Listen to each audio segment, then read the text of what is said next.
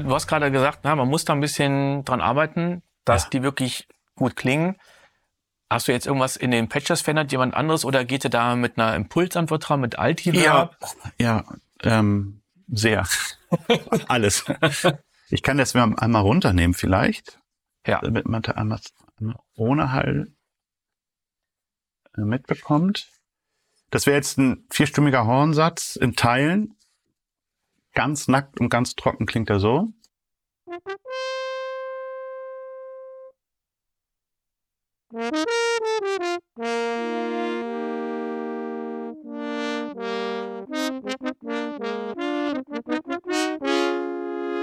Ja. Sind wir uns, glaube ich, alle einig. Klingt nicht sonderlich glorios, oder? Nee. Also, und da gibt's eigentlich für mich gedanklich gesehen so zwei Schritte. Einmal, wie klingt das einzelne Instrument für sich? Hm.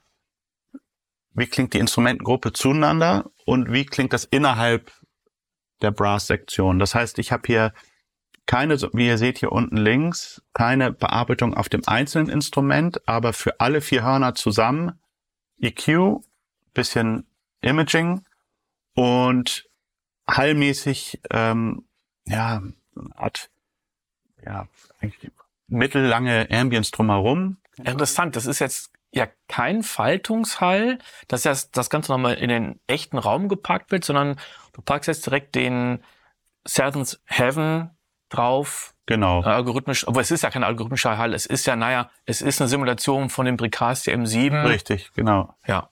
Aber das ist die erste Stufe Hall nur. Also Ja. da kommt noch was dazu. Er hat Ah, ja. dann erstmal so abgespielt.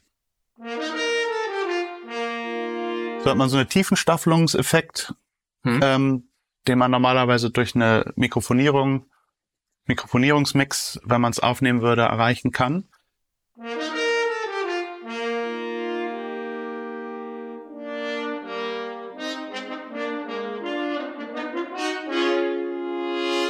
Klingt schon mal mehr glued und ein bisschen Ja. echter und ein bisschen dreidimensionaler.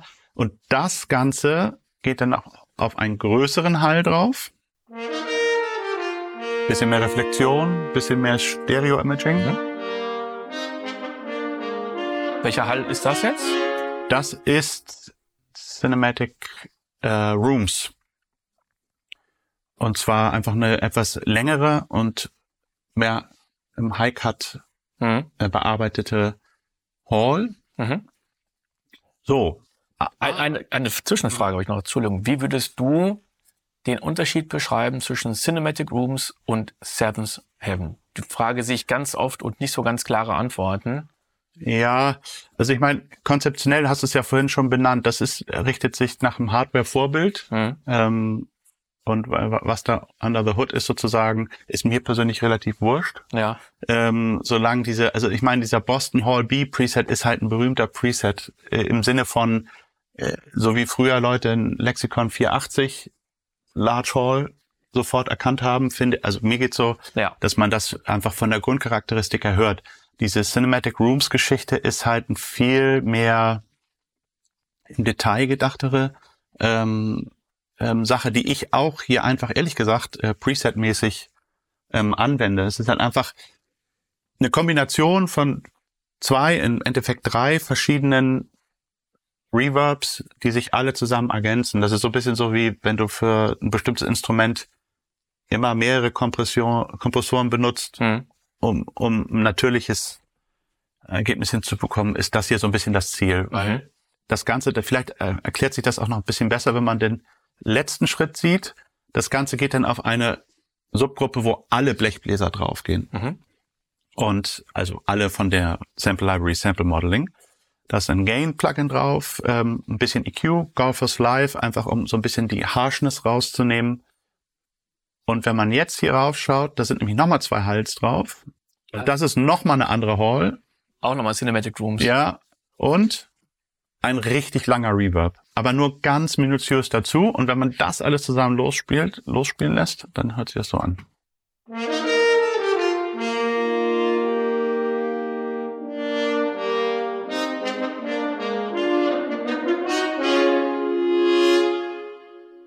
Mega interessant. So, man hört den Tail hinten, Ja. den man im Tutti-Satz nie hört, aber der kommt von diesem Taj Mahal, der Name ist Programm. Ja. Preset. Und das ist aber eine ähm, ne, ne Praxis, die, das kann, es hängt wirklich nicht vom Plugin ab. Das kannst du mit ITverb machen, ja. das kannst du mit Space Designer machen. Das ist völlig egal. Das ist nun einfach eine, auch wenn es um Multichannel Audio geht und so, eine Sache, die einfach viele Leute benutzen und wenn es dann darum geht, ähm, Sessions auch mal untereinander auszutauschen und so, dann einigt man sich innerhalb von so einem Template-Prozess halt, okay, lass uns mal die Liquid Sonic Sachen benutzen, mhm. weil mir bringt das im Moment am meisten Spaß, ja. das so anzuhören. Ja. Genau. Ja, also ich habe den Cinematic Rooms noch nicht, habe damit geliebäugelt und denke immer bei jedem Black Friday, so jetzt das ist deine jetzt. Zeit jetzt, Tim. Ja, genau. genau richtig. Wir können ja gleich mal online gucken, wie teuer der ist. Ja, genau. Genau. Nee, es, ich find's ehrlich gesagt, also man könnte, wenn man jetzt ganz streng ist, könnte man sagen, sag mal, du hast fünf oder zehn Halbplugins, die genau das gleiche machen, in Anführungsstrichen. Aber für mich ist das ein Teil mit der Inspiration auch, dass mhm. man, wenn man einen bestimmten Gesamtsound formt äh, von einem Score, äh, sich auch klanglich einfach inspirieren lässt. Und das war in dem Fall hm. auch eine Empfehlung von einem Kollegen, mit dem ich zusammengearbeitet habe. Ich finde es interessant, weil Heilräume wirklich inspirieren können. Also wenn wir jetzt den Black Hole von Eventide nehmen, der, den will ich jetzt natürlich jetzt nicht auf sowas setzen, aber ja. äh, der, der klingt da wieder ganz anders oder Valhalla DSP.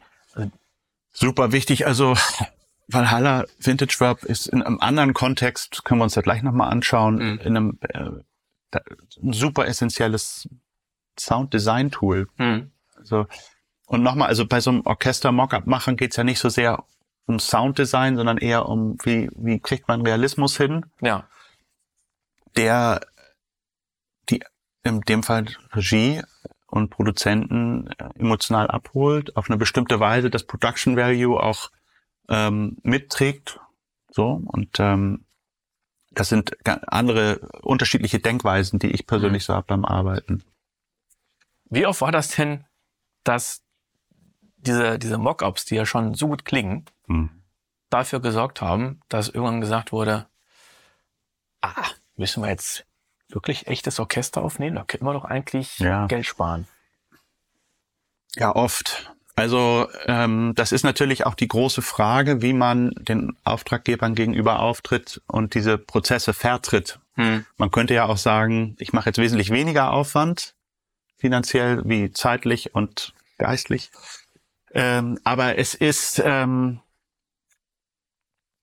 schon oft vorgekommen, dass gesagt wird, wieso, das, das klingt doch super, das ist doch ein riesen Sound, ein riesen Orchester, hm. ähm, wo ich aber argumentativ immer auch aus voller Überzeugung dagegen halten kann, dass die, wenn man wirklich genau hinhört und vor allen Dingen am Ende ein fertiges Sounddesign des Films hat, fertige ADRs, eine fertige Mischung, da eine emotionale Tragweite fehlt, die, die von sowas überhaupt nicht hergestellt werden kann. Das ist eine gute, ja. ist ein gutes Beispiel dafür. Guck mal, hier sind die Melodien, das ist richtig gesetzt und ähm, natürlich ist man auch sehr involviert und will ein bestmögliches Demo abgeben. Hm. Völlig klar. Hm. Aber ähm, mir ist es in dem Prozess, was wir eingangs besprochen haben, was wird denn davon eigentlich aufgenommen? Hm. So, und wenn ich sage, okay, ich will Percussion sowieso nicht aufnehmen, dann bringt es mir aber auch nicht, stiefmütterlich Percussion zu programmieren, die am Ende dann abstinkt, weil ich, ja. wenn wir da mal kurz reinhören, das sind dann zwei, also einmal, also untuned, solche Sachen wie Cymbals und so und ähm, tuned Percussion wie Pauke und so. Hier ist jetzt auch Harve noch mit dabei, glaube ich.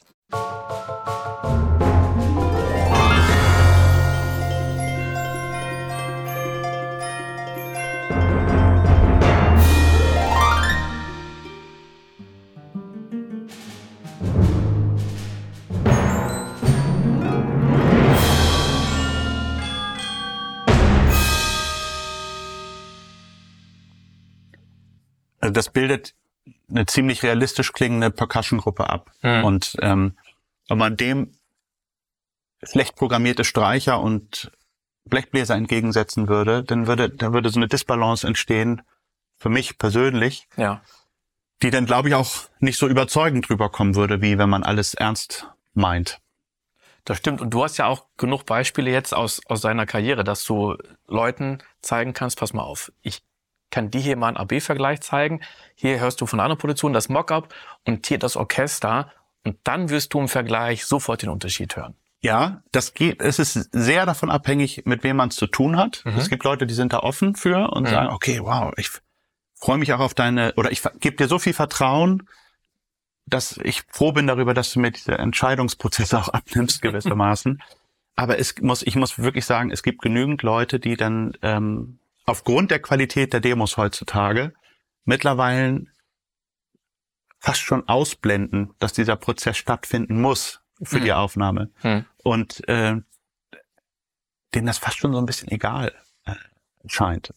Und das ist äh, hängt stark immer dann von der jeweiligen menschlichen Konstellation ab und es ist natürlich sehr viel angenehmer und sehr viel inspirierender mit Menschen zu arbeiten, die die genau das sagen. Ähm, okay, du hast jetzt ja nun schon in verschiedensten Konstellationen gearbeitet. Ähm, wie können wir denn das Beste hier rausholen? Weil darum geht's ja am Ende. Hm. Also Musik zu produzieren bedeutet immer, das beste Resultat zu erzielen, was machbar ist für das jeweilige Budget auch. Und Hm. ähm, manchmal geht's verloren und manchmal nicht. Ja. Ist das jetzt ein Cue, wo wir auch äh, viele Tempo-Changes haben Ja. oder Taktwechsel? Denn ich finde es immer interessant, wenn wir die drin haben, dann fällt es lustigerweise, wenn es gut gemacht ist, halt oft gar nicht auf. Aber man muss es ja dann doch oft machen, ne? dass man sagt, ah, wir sind eigentlich im Viervierteltakt, aber damit ich den nächsten Cue oder Turning Point treffen, Ja. müssen wir hier mal ein Dreiviertel reinpacken, darf aber nicht wie Walzer klingen. Das ist hier, das ist ein bisschen, hast mich ertappt. Das ist tatsächlich vier Viertel all the way mit relativ straightem Tempo. Mhm. Ähm, Ja, gut für dich, wenn das da ging. ja, genau. Gut, wir haben es ja gerade gehört, ne, wenn das so durchgehende Rhythmik ist Beats, Orchesternatur, Ja. ähm, ich, die Taktwechsel passieren oft, wenn man eher in einem nicht tempogebundenen Kontext schreibt und man ähm, auch mal, wenn man, weil wir nehmen ja zum Klick auf, zum Beispiel anstatt Viervierteltakt einen Sechsvierteltakt einfügt auf einen Akkord, der gehalten wird, dass das so eine Art Formateneffekt Mhm. äh, hat, so, dass es organisch ein bisschen atmet. Mhm. Da können wir gleich nochmal eine andere Session raussuchen Mhm. und die ähm, und die Takt- und Tempiwechsel vor allen Dingen angucken. Das ist hier sehr harmlos. Ja. Vielleicht können wir hier nochmal in die einzelnen Stems reinhören, denn jetzt haben wir ja uns die Streicher schon angehört. Gerne, ja. Genau, die Struktur weiterhin, ich hatte es vorhin erwähnt, ich arbeite ganz gerne mit Ensemble-Patches als Zusatz zu den normalen stimmgeführten Samples. Um so ein bisschen anzufetten. Ja, dann gibt's auch so Sachen wie, wie zum Beispiel ähm, Läufe für Holzbläser, sowas hier zum Beispiel. Mhm. Das ist eine klangliche Entscheidung. Also sowas mit einzelnen MIDI-Noten zu programmieren würde nie so organisch klingen. Und das ist so eine, ja, eine sehr Hollywood Wins heißt die von Scene Samples. Die hat, glaube ich, auch jeder. Die ist so geil. Die ist Asbach uralt. Die Aber ist immer noch ewig- fantastisch. Ne? Ja, es ist so vielfältig und äh, bettet sich gut ein.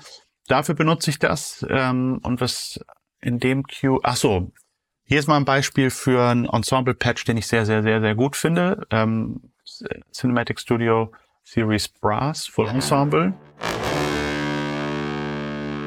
Schön bratzig und Mhm. das ist im Verbund mit dem richtigen Brass ein guter Zusatz.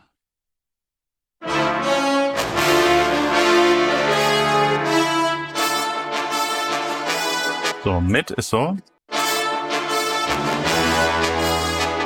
So. Ja. Das ist jetzt natürlich nach Orchestra- Orchestrationsgesichtspunkten äh, so, dass das äh, nicht der Wahrheit entspricht. Das heißt, die Arbeit von einem Orchestrator oder Orchestratorin wäre dann zu sehen, okay, was ist hier in der Stimmführung gedoppelt? Ja. Was ist der richtige Satz? Wie kann man den Satz gewichten, um in der Live-Umsetzung möglichst gute, gutes Klangbild zu erzeugen, was dem entspricht? Das finde ich ehrlich gesagt auch ganz gut.